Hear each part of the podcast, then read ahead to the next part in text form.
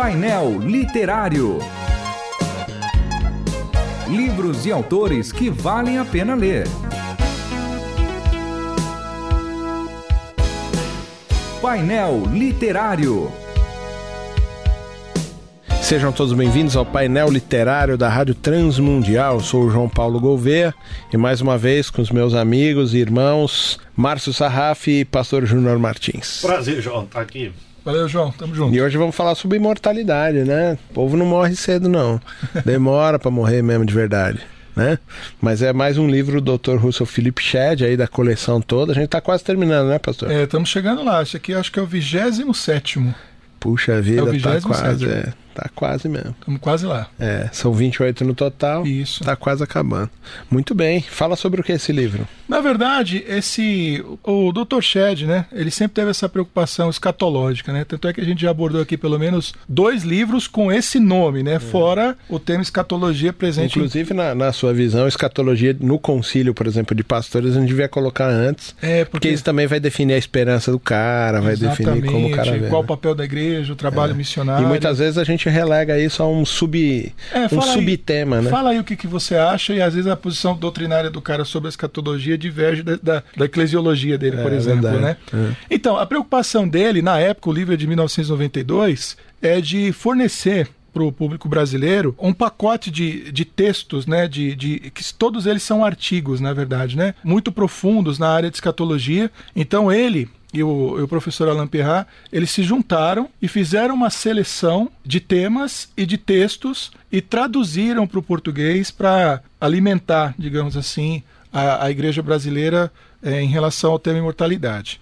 Então, tem muitas coisas interessantes aqui. Primeiro, ele fala de que são temas né, profundos e muitas vezes incompreensíveis, mas que a gente pode aprender muito com eles. Né? Por quê? Para ele, a escatologia já começou. A história está em andamento e o tempo futuro ele tem alguma continuidade com esse tempo. Então, não adianta a igreja fugir de discutir as questões do, do juízo final, da ira de Deus, do estado final dos, dos ímpios, do estado final dos justos, é, inclusive pensar a respeito do céu, que para mim é um dos capítulos mais interessantes. Eu li esse livro já tem uns 20 anos, eu ainda me lembro do capítulo Pensando no Céu. Foi uma provocação muito interessante, eu quero comentar rapidamente a respeito disso. Então ele trouxe né, sobre esses assuntos de diversos autores americanos que trataram e abordaram esses temas com profundidade. Então ele começa falando da doutrina do julgamento na Bíblia, né? explicando que o julgamento tem a ver com o governo divino, tem a ver com a maneira como ele guia, como ele orienta o seu povo. Esse capítulo foi do Morris. Exatamente, do Leon que Morris. É do Teologia do Novo Testamento. Né? Exatamente. Assim. Um capítulo sobre a, a ira de Deus, do Tesker, né? Uhum. Falando exatamente da como é que é a ira de Deus. Deus se ira e ele mostra claramente que Deus tem um movimento enérgico contra o mal e contra aqueles que praticam o mal quando a sua misericórdia estiver esgotada, quando as possibilidades estiverem esgotadas, né? Ele continua discorrendo a respeito principalmente do, do estado intermediário. Ele vai discutir que é um assunto que causa muitas controvérsias. Exatamente, se o crente vai direto para a glória de Deus, se o ímpio vai direto para o inferno, se existe um estado de sono da, da alma. E aqui ele discorre exatamente dizendo que não há, né? Todo o Novo Testamento dá um indicativo de que há uma permanência de, de consciência e de que os crentes vão para a presença de Deus e permanecem num estado intermediário, que ainda não é o estado final, mas que é um estado consciente, assim como os ímpios também não vão para a sua condição final, mas uma condição intermediária na qual eles já sabem que estão, de alguma maneira, é, estão conscientes, exatamente condenados. E nesse capítulo ele trata inclusive da ira do próprio Cristo. Né? É lógico que Jesus veio né, pelo amor de Deus Deus morreu por amor a nós, mas ele vem também como juiz, né? Na sua vinda, ele vem para mostrar quem governa, quem comanda e tudo mais.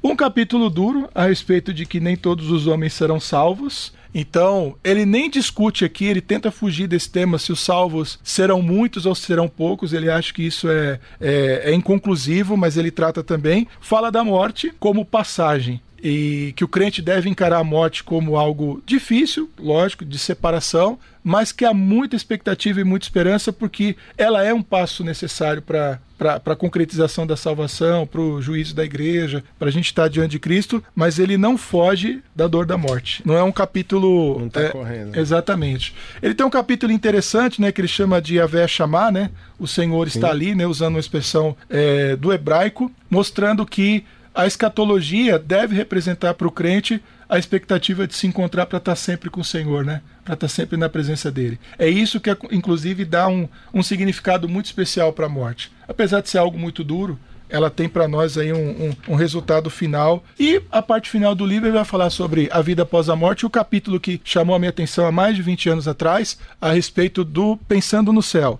Ao mesmo tempo em que a Bíblia não dá muitos detalhes a respeito de ser, como será a vida no futuro, como será a vida em novos céus ou nova terra, as poucas informações que ela traz já são, digamos assim, alviçareiras. Alviçareiras. alviçareiras, né? Já podem alegrar muito o nosso coração. Super novo. Exatamente né? Moderno, né? Moderno.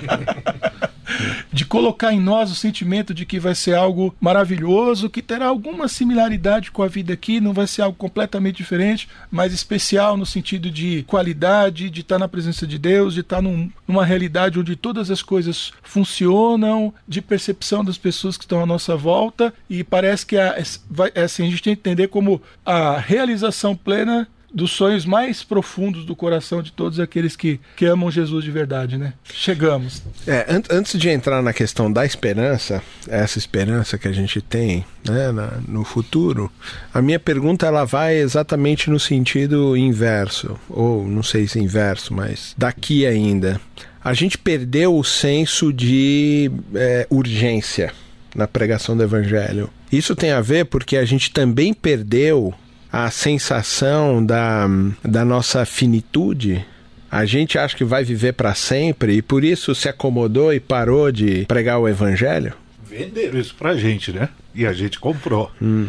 Então, a gente sabe que inclusive os produtos, eles os produtos que nós consumimos, eles são comercializados, vendidos com aquela ideia de que eles vão nos fazer bem que a gente vai durar muito, que, que na prática a gente não vai morrer, né? é, quando você assiste aí. A, que a ciência está avançando tanto é, que a gente não vai morrer, não, né? Vai, vai chegar morrer. hora que... e, e aí, quando o livro fala de imortalidade, é claro que tem esse componente de vida eterna, de um estado eterno, que é aquela coisa da esperança, mas é, é, somos finitos. Né? Mas a gente perdeu essa perspectiva, por isso não tem mais senso de urgência. A gente, a gente não prega mais porque, ah, uma hora vai. É, e também acredito, Pastor João, que tem a ver também com aquele senso de vigilância. A gente pensa nas palavras de Jesus, aquelas parábolas ali de Mateus 24, os textos ali, Mateus 25, e as próprias cartas apostólicas, porque os apóstolos eles tinham essa coisa da volta iminente do Senhor.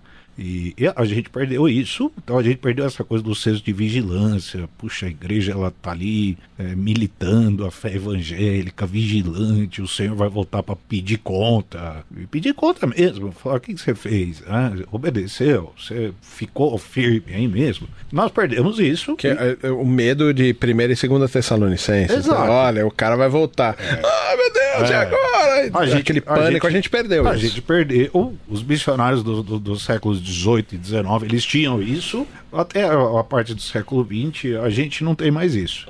Não me pergunte como é que a gente volta para isso, não sei, mas é o, o, fato que tem a ver com isso, sim, essa perda. Agora, uh, tem um outro aspecto disso, né? Não pensar na finitude, ela também pode ser uma causa da gente não pensar mais no senso de urgência. Quer dizer, olha, vai acabar. Então, melhor eu pregar o evangelho logo, fazer o que eu tenho para fazer logo. Mas também as pessoas fogem do pensamento da finitude ou da discussão sobre a finitude porque também perderam a esperança.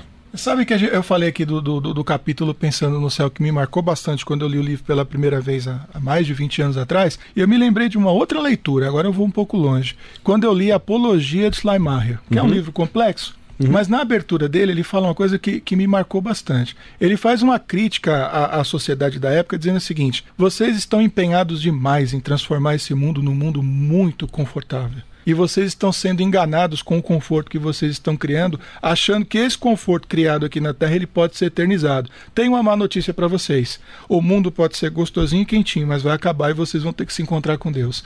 Então, Inclusive, ele... nesse encontro vai ficar mais quentinho. Vai ficar, dependendo, dependendo de que, de, de, que lado você está, vai ficar, vai ficar muito quente. Né? É. Eu achei interessante ele falando isso. É, é bom que o mundo seja confortável, a gente trabalha para isso. Tem tecnologia, as coisas funcionarem bem, a gente gente ter saúde, as coisas serem mais fáceis, e a gente está vivendo num mundo tão facilitado que a gente fica tentando se preservar o máximo de tempo nesse lugar, porque. A gente esqueceu que é estrangeiro aqui? Ele esqueceu. Ele é tão facilitado que ele vai acabar, né? Vai acabar. Ele vai... Aliás, o Isaac Newton diz que o mundo não passa de 2050. De tão facilitado que ele vai estar. Mas você acha que perdeu-se a esperança também?